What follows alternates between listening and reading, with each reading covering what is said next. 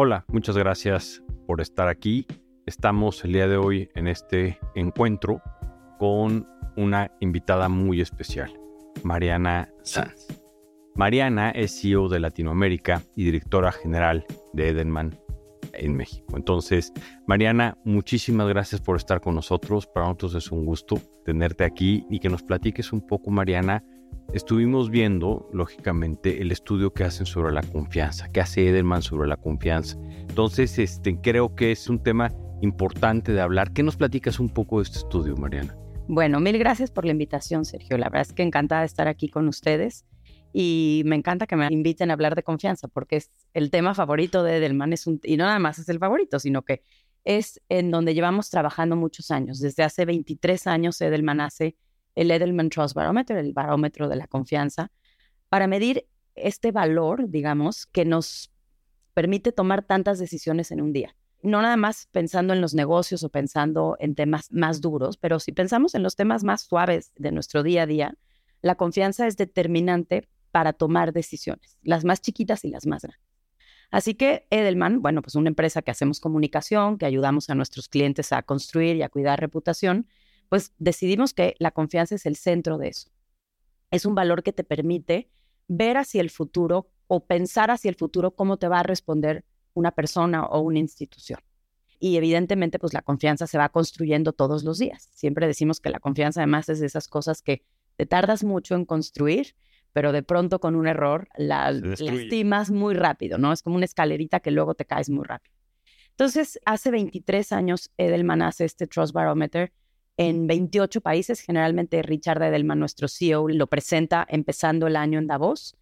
Y ahí se desata toda una serie de presentaciones que hacemos pues, en todos los países en los que trabajamos, hablando y tratando de compartir y de generar conversación alrededor del tema de la confianza. Y, y dime una cosa, Mariana. A ver, ahorita decías algo muy interesante, ¿no? Edelman, justamente la confianza está en el centro de lo que ofrece a sus clientes, a sus asociados, ¿no?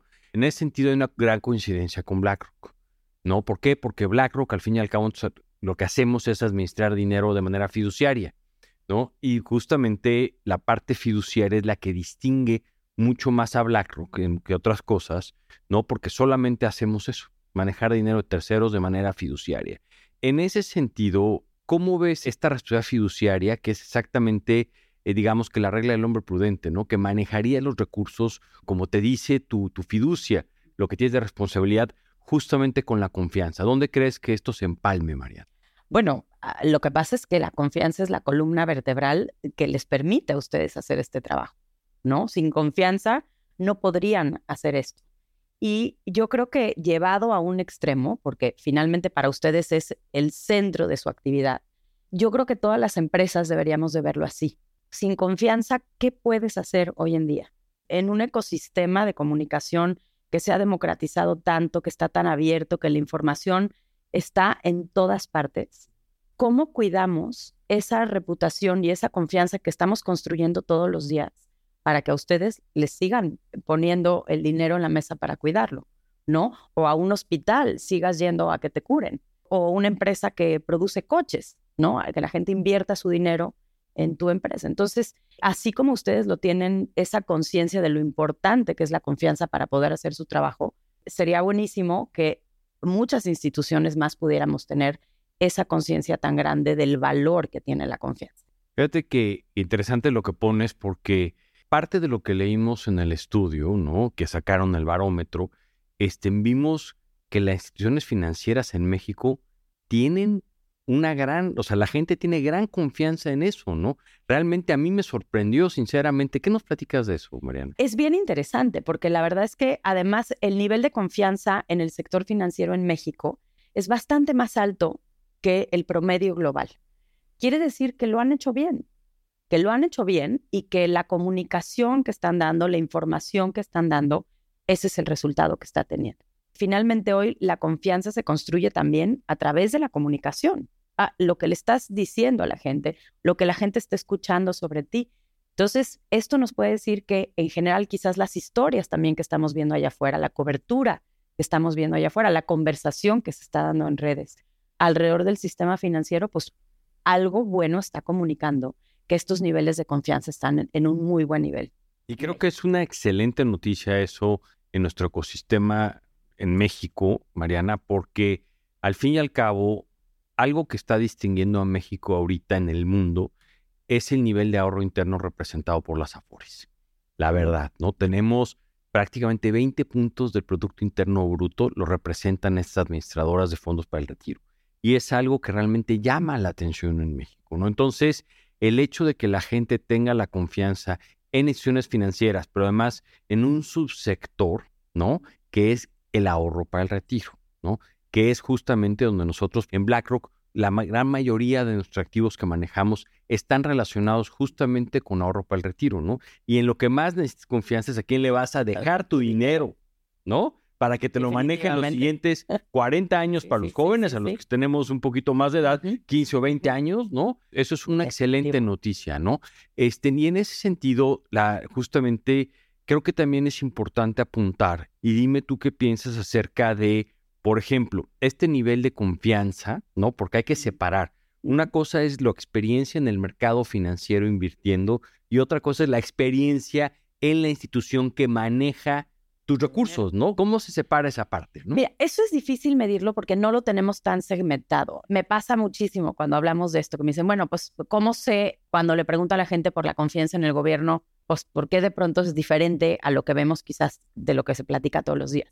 Porque cuando yo le pregunto a la gente, ¿qué tanto confías en el gobierno? Yo no sé si está pensando en el presidente, en un alcalde, en un gobernador. Lo mismo con el sector financiero cuando yo le pregunto a alguien sobre el sector financiero, no sé qué está pensando, no sé si está pensando en su banco o en el administrador de su afore o en el asegurador.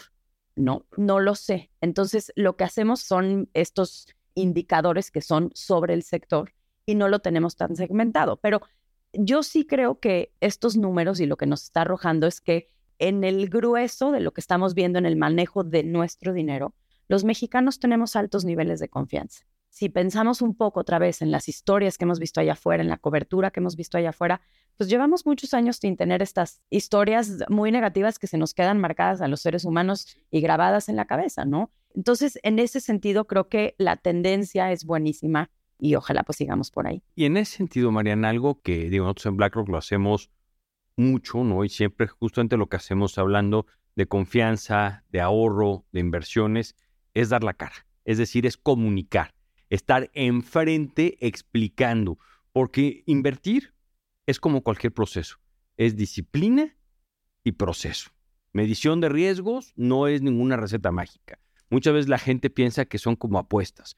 No es cierto, es disciplina, proceso en el horizonte de inversión. Entonces, ¿qué tanto ayuda exactamente estar al frente del cliente, estar enfrente del inversionista explicando, ya sean buenos resultados que nos acompañan muchas veces, pero hay, años como el 22 que a nadie nos dejó nada bueno en materia de inversiones, ¿no? Eh, bueno, es que esta lección y justo esto que dices nos debería de arrojar mucha luz a lo que tenemos que hacer todas las empresas y todas las instituciones. En este ecosistema de comunicación del que hablaba hace un momento, ya no se vale estar en silencio, ya no se vale guardarse este, y mejor no digo nada, mejor vuelo bajito, ¿no? Mejor me callo y no explico. Eh, habrá circunstancias en donde eso se vale, pero hoy lo que nos está diciendo la gente es que quieren empresas que hablen más, que tengan un stand muy claro en términos de los valores. Hoy en día, la gente elige sus marcas y se casa y se engancha con las empresas o con las instituciones, dependiendo de qué tanto se acercan y se asimilan a sus valores. Las empresas hoy no podemos ya apostarle al silencio. Y eso que ha hecho el sistema financiero de estar comunicando constantemente, de dar la cara, de ser transparente, es lo que deberíamos de aplicar todos. Es la receta para que hoy puedas ir construyendo confianza hasta el día que te equivocaste, hasta el día que tuviste una crisis y una situación fea, tienes que salir y dar la cara y tienes que reaccionar esto que hacíamos a veces en el pasado algunas empresas de preferir no digo nada, que alguien más hable. No, no, no. Hoy eso ya no se vale. Y hoy la verdad es que la manera en la que los seres humanos nos estamos comunicando ya no te da para tener tampoco esa comunicación lejana. La confianza hoy se construye con aquello que está muy cerquita a ti. Oye, Mariana, muy interesante lo que estás tocando porque creo que hay una gran diferencia entre comunicar e informar. A lo que voy es una cosa comunicar y otra cosa, o déjalo de otra manera, la veracidad del medio. ¿Qué tanto afecta en la sociedad con todas estas noticias que tenemos en las redes sociales, saber la veracidad de ellos? O sea, realmente a quién creerle, a quién no. ¿Cómo se mide eso? Bueno, entras en uno de los temas más complejos de este momento histórico, que es la desinformación. La desinformación que hoy nos ataca por todas partes, está ahí y tiene una serie de consecuencias súper complicadas y súper profundas. Esta edición del Trust Barometer se llama Navegando un mundo polarizado. Y precisamente porque toda esta desinformación en la que estamos viviendo genera polarización. La desinformación genera desconfianza y la desconfianza genera polarización. ¿Cómo hacemos para vivir en un mundo así y cómo ayudamos a que regresemos a espacios en donde podemos hablar uno con otro, en donde podemos resolver de manera mucho más civilizada con diálogo? Y una de las cosas que ha encontrado Edelman y que hemos sido súper enfáticos con nuestros clientes, con la gente con la que estamos trabajando, es que todos nosotros debemos de tener la conciencia de que tenemos que ser personajes activos que generen información correcta, información basada en la ciencia, basada en datos, y que cuando estamos notando que hay información que es incorrecta y que además tiene consecuencias negativas, lo frenemos y hagamos un call out se vale levantar la mano y decir, esto es información que no está bien y corregirla. Si todos hiciéramos eso, no nada más las empresas y las instituciones, los individuos, este, fuéramos más cuidadosos con lo que forwardeamos en nuestras redes y lo que este, mandamos en nuestro WhatsApp, pues seguramente tendríamos mucha menos desinformación y menos de los problemas que van aunados a ella, como la polarización. O sea, la credibilidad es un valor. La credibilidad es un valor absoluto.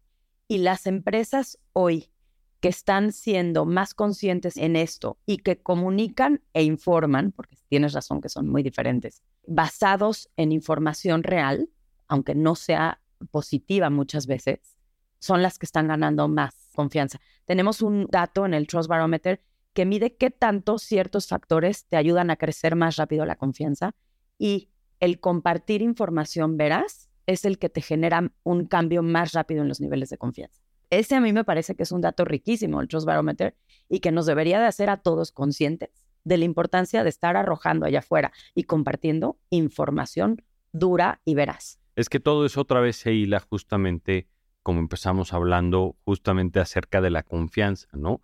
Cómo cada quien tiene que hacer una introspección de cuáles son las fuentes que tiene que usar, que hay que usar, ¿no? Estaba leyendo el otro día que hay gente que utiliza ya más la red social que el buscador para obtener información. Pero el problema es quién te habla ahí, ¿no? O sea, tenemos que también dar un segundo clic para entender si el que está hablando es un experto o si es alguien que no es un experto y simplemente está manejando narrativas, ¿no? ¿Y cómo le haces para identificar eso? ¿Cómo le haces para identificar si ese personaje sí te está compartiendo información veraz o no? Entonces, bueno, hay toda una serie de pasos que deberíamos de tener para mejorar nuestra higiene de información. Está buenísimo. No, higiene de la higiene de la información. ¿no? no, ojalá todos nos lo aprendiéramos y aprendiéramos a tener cuidado, ¿no? A doble checar, a ver que lo que estás compartiendo no esté. Hay muchos indicadores que te pueden decir que, ¿no? Cuando son tan extremos, hay un montón de cosas que rápido podrías ver que son falsos, ¿no? Pero a lo que voy con esto es que definitivamente hoy en día tendríamos que entender el valor que tiene compartir información dura y fundamentada en la verdad. En ese sentido, también algo muy interesante que veíamos en el barómetro, ¿no? Bueno, que veía en el barómetro es cómo justamente esto de las empresas, hemos hablado de las empresas hacia afuera, de cara al mercado, de cara a cada quien, ¿no? A la gente a la que atiende o al ecosistema que atiende. Pero hablemos un poquito de la empresa hacia adentro. ¿Qué nos dice tu encuesta acerca de la confianza de los empleados en México hacia las empresas en que trabajan? Me encanta tu pregunta porque me lleva al dato que es más representativo de lo que queremos contar este año con el Trust Barometer. En México, la persona, el individuo en el que más creemos, al que más confianza le tenemos, es el director de la empresa o la institución en la que trabajo. Mi empleador Wow. A la qué responsabilidad. Qué, qué responsabilidad y qué oportunidad tan grande. Y te voy a decir, es una tendencia que viene al alza, pero en los años de la pandemia se disparó muchísimo, creció muchísimo, pero ahí se quedó. ¿Y qué nos dice eso? Que esas acciones muy rápidas que tomaron los empleadores con la pandemia, esa comunicación más humana, más de cerca, en donde pudimos ver a los CEOs y a nuestros directores en playera, quizás con los niños corriendo atrás, con el gato que se atravesaba. Se volvieron más humanos. Nos volvimos más humanos, ¿no? Les quitamos el traje gris, la corbata, ¿no? Los tacones a las directoras. La verdad es que eso creo que nos acercó y nos hizo mucho más humanos y tener una comunicación mucho más fluida y mucho más constante hacia adentro de nuestras empresas. Y eso creo que lo aprendimos muy bien y son de las cosas que creo que tenemos que recuperar de la pandemia y dejarlas ahí, no regresarnos a como lo hacíamos antes. Porque definitivamente, como decíamos hace un momento, Sergio, esto es una oportunidad enorme y una responsabilidad grandotota. Entonces, ese dato lo repetimos mucho y siempre que estamos hablando con nuestros clientes, les decimos, es hacia adentro. Primero es con nuestros equipos. Luego ya vamos y comunicamos afuera, pero las prácticas de comunicación tienen que enfocarse mucho más también a nuestros equipos. Y en ese sentido, lo que hemos platicado acerca de la diferencia entre comunicar e informar, la transparencia, se magnifica dentro de un ecosistema más pequeño que es una empresa. Absolutamente. O sea, el primero que le tienes que dar la cara claramente al cliente, pero también nunca perder de lado que hay una base que es la que mueve tu empresa, ¿no? Es que es tu empresa, ¿no? Además, o sea, tu equipo es tu empresa. Entonces, sí, de pronto siento que cuando estamos hablando de comunicación siempre estamos pensando allá afuera, en nuestras audiencias externas, los stakeholders. Sí, pero tu primer stakeholder siempre es tu equipo. O sea, como dicen por ahí, hay que empezar por tu casa. Siempre por la casa. ¿No? Siempre hay que empezar por la casa. Y nada más repitiendo, de esto que estás hablando es México. Es México. En México es mucho más alto que en el resto del mundo pero sí es una tendencia que vimos a nivel global con la pandemia. No, porque aquí lo que es importante ver es que no, o sea, estás midiendo algo que nos pasa aquí adentro del país, ¿no? O sea, no es la gente en otras geografías, es la gente en México confía, en la primera persona que confía es en los líderes de su empresa. En México este año, la institución que más confianza tiene son las empresas, con 71 puntos, pero mi empresa se va a 84, o sea, todavía mucho más alto. Las empresas en general. las empresas genéricos en general es 71. Pero la mía, esa es mucho O sea, para la que trabaja cada quien. Para la que trabaja cada quien. En segundo lugar están las organizaciones de la sociedad civil que durante muchos años tuvieron algunos puntos más altos que las empresas y ahora han perdido un poquito. En tercer lugar están los medios de comunicación en un nivel de neutralidad y el gobierno más abajo. No, pues creo que es muy interesante y eso otra vez nos pone a pensar mucho a los que somos líderes en las empresas, ¿no? Lo que hacemos ahora sí que hacia adentro y lógicamente, porque muchas veces tendemos a mirar hacia afuera, ¿no? Pero justamente el hacer que la gente que trabaja se sienta en casa. En ese sentido, Mariana, haciendo que la gente traiga su mejor versión de esa persona a trabajar a la oficina. Este, a ver, Mariana, tú realmente, ¿cuál ha sido tu experiencia siendo una mujer exitosa, ¿no? Teniendo la vida que tienes. ¿Cuáles serían las grandes lecciones que te has llevado? ¿Qué te ha ayudado a estar donde estás? La verdad es que he estado aparte en instituciones bien distintas, ¿no? Trabajé en el gobierno, trabajé en Pemex, ¿no? Que no son instituciones particularmente abiertas o equitativas, que creo que se van moviendo mucho, pero también he trabajado en empresas en donde verdaderamente hay todos esos espacios para crecer yo creo que por una parte depende de cada uno, ¿no? Hombres y mujeres, el esfuerzo que hagas, cuánto trabajas, pero también es verdad que en México pues estamos en algunos círculos en donde las mujeres no tenemos las mismas oportunidades, no nos ven igual. Si quieres además crecer profesionalmente, pero aparte quieres tener una familia, unos hijos y demás, pues hay una complicación ¿De qué depende? Yo diría que depende de ti, ¿no? Depende en gran parte de ti pero también estar en ese lugar en donde sabes que hay esa capacidad de crecer. Yo creo que muchas mujeres de pronto nos equivocamos en quedarnos en esos espacios en donde no estamos viendo que hay ese respeto y que hay esa capacidad de ver lo que podemos hacer más allá de si somos hombres o mujeres. Yo creo que las mujeres tenemos que, uno, o movernos rápido o dedicarnos a romper esas barreras y a crecerlas. Y afortunadamente en México, pues sí, creo que en este momento hay una enorme cantidad de mujeres que tienen ese ímpetu y ese drive por cambiar las cosas y por empujar y romper esas barreras. Vamos lentito. Pero Eva, yo, yo la verdad es que recuerdo, digo, yo en lo personal tengo aproximadamente 30 años de carrera, ¿no? Y, lo, y sí he visto una evolución completa, ¿no? Y sobre todo en ciertos medios específicos, ¿no? La verdad es que a mí me da mucho gusto ver que poco a poco, quizá un poco más lento de lo que quisiéramos todos, ¿no? Porque al fin y al cabo, yo tengo una madre, tengo una esposa, tengo hija, o sea, decir, o sea, quieres que haya esa diversidad, tengo hijo, tengo, o sea, entonces quieres que esa diversidad esté presente, ¿no? Aunando los dos temas. Yo creo que hoy justamente esa confianza que construimos hacia adentro con nuestros equipos y la confianza que queremos construir allá afuera va súper de la mano de temas como este, de temas como la equidad y el respeto y la apertura a ser flexible y aprender de estas cosas. Hoy, empresas que no son muy amigables con las mujeres, esas se les va a caer la confianza. Por 100%, porque hoy la gente nos está exigiendo eso. En el Trust Barometer está medidísimo. Hoy el público te está pidiendo que las empresas sean mucho más vocales en esos temas que les importan. Y el tema de la equidad es un tema que está al centro de los valores hoy y sobre todo las generaciones jóvenes. Esas empresas y esos individuos que estuvieron relacionados con temas o escándalos que tienen que ver con la inequidad, que tienen que ver con MeToo, que tienen que ver con la capacidad de respetar a todos los que somos diferentes, eso no va a tener mucho futuro. Eso que es clave y déjate lo llevo entonces a mi terreno de inversiones, ¿no?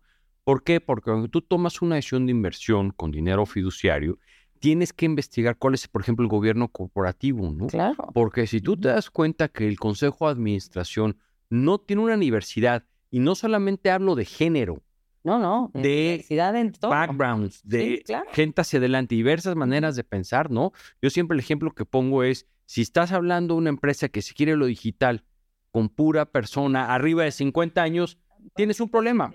Tienes un problema porque no tienes a alguien joven que sea un usuario que te ayude a procesar. ¿Entender? ¿No? Claro. Y hemos visto justamente como uno de los temas más importantes, o sea, una cosa cuando analizas una empresa todo lo que es la hoja de balance, ¿no? Los flujos, la condición del mercado, todo lo que hace el análisis fundamental, pero luego justamente vienen estos temas, ¿no? Que de alguna manera ya se pueden cuantificar de cómo impacta la diversidad en un consejo de administración, e insisto, diversidad de, todo. O sea, tener ingenieros, pero tener abogados, pero tener, no, pero tener hombres, pero tener mujeres, pero tener jóvenes, pero tener, o sea, todo tipo de diversidad, de ahí se genera el conocimiento. Por supuesto.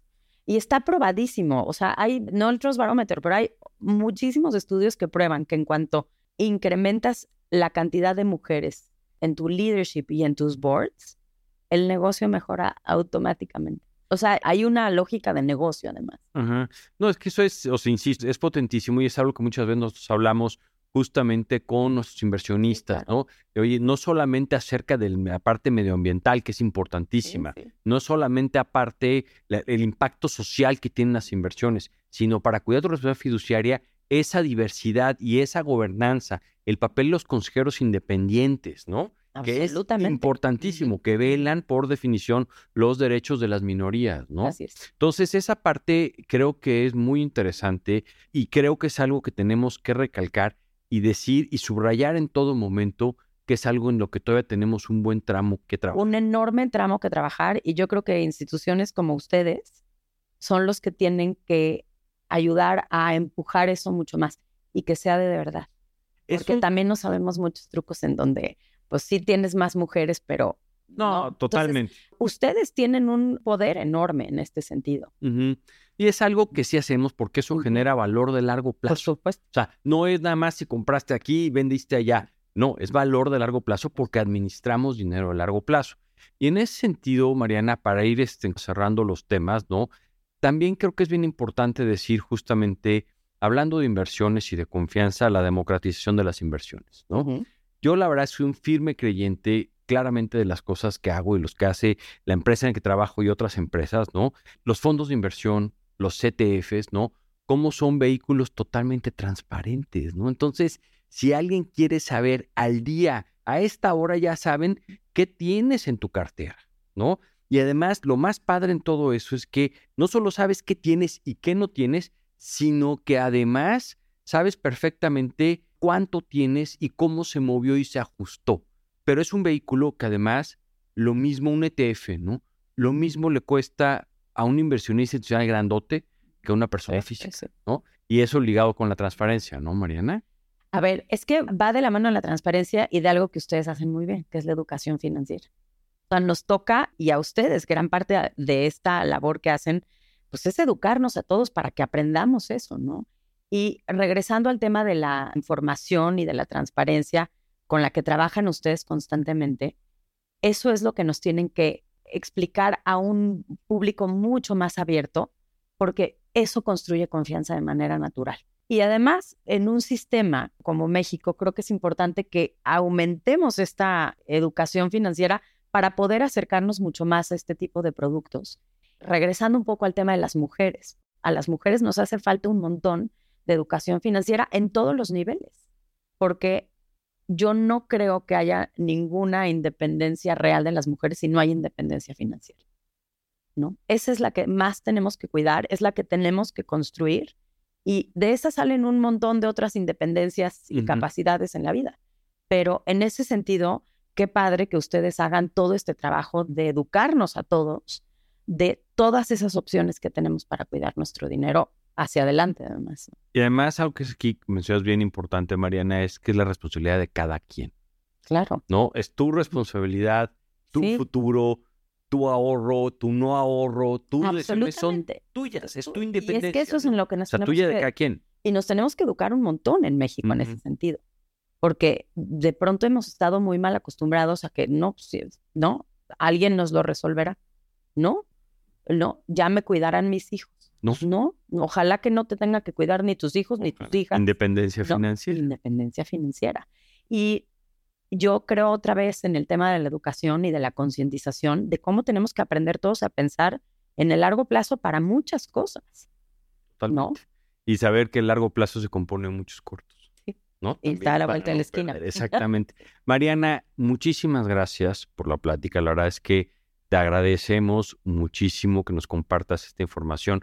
Creo que para todos es muy valioso entender justamente lo que es la confianza, la comunicación, la información y que es una responsabilidad de cada quien llevarlos a cabo, ¿no? María, mil, mil gracias, María. Gracias a ustedes. Y pues los invito a que todos vean el Trust Barometer. Es público, es algo que Edelman hace para nuestros clientes y para todos.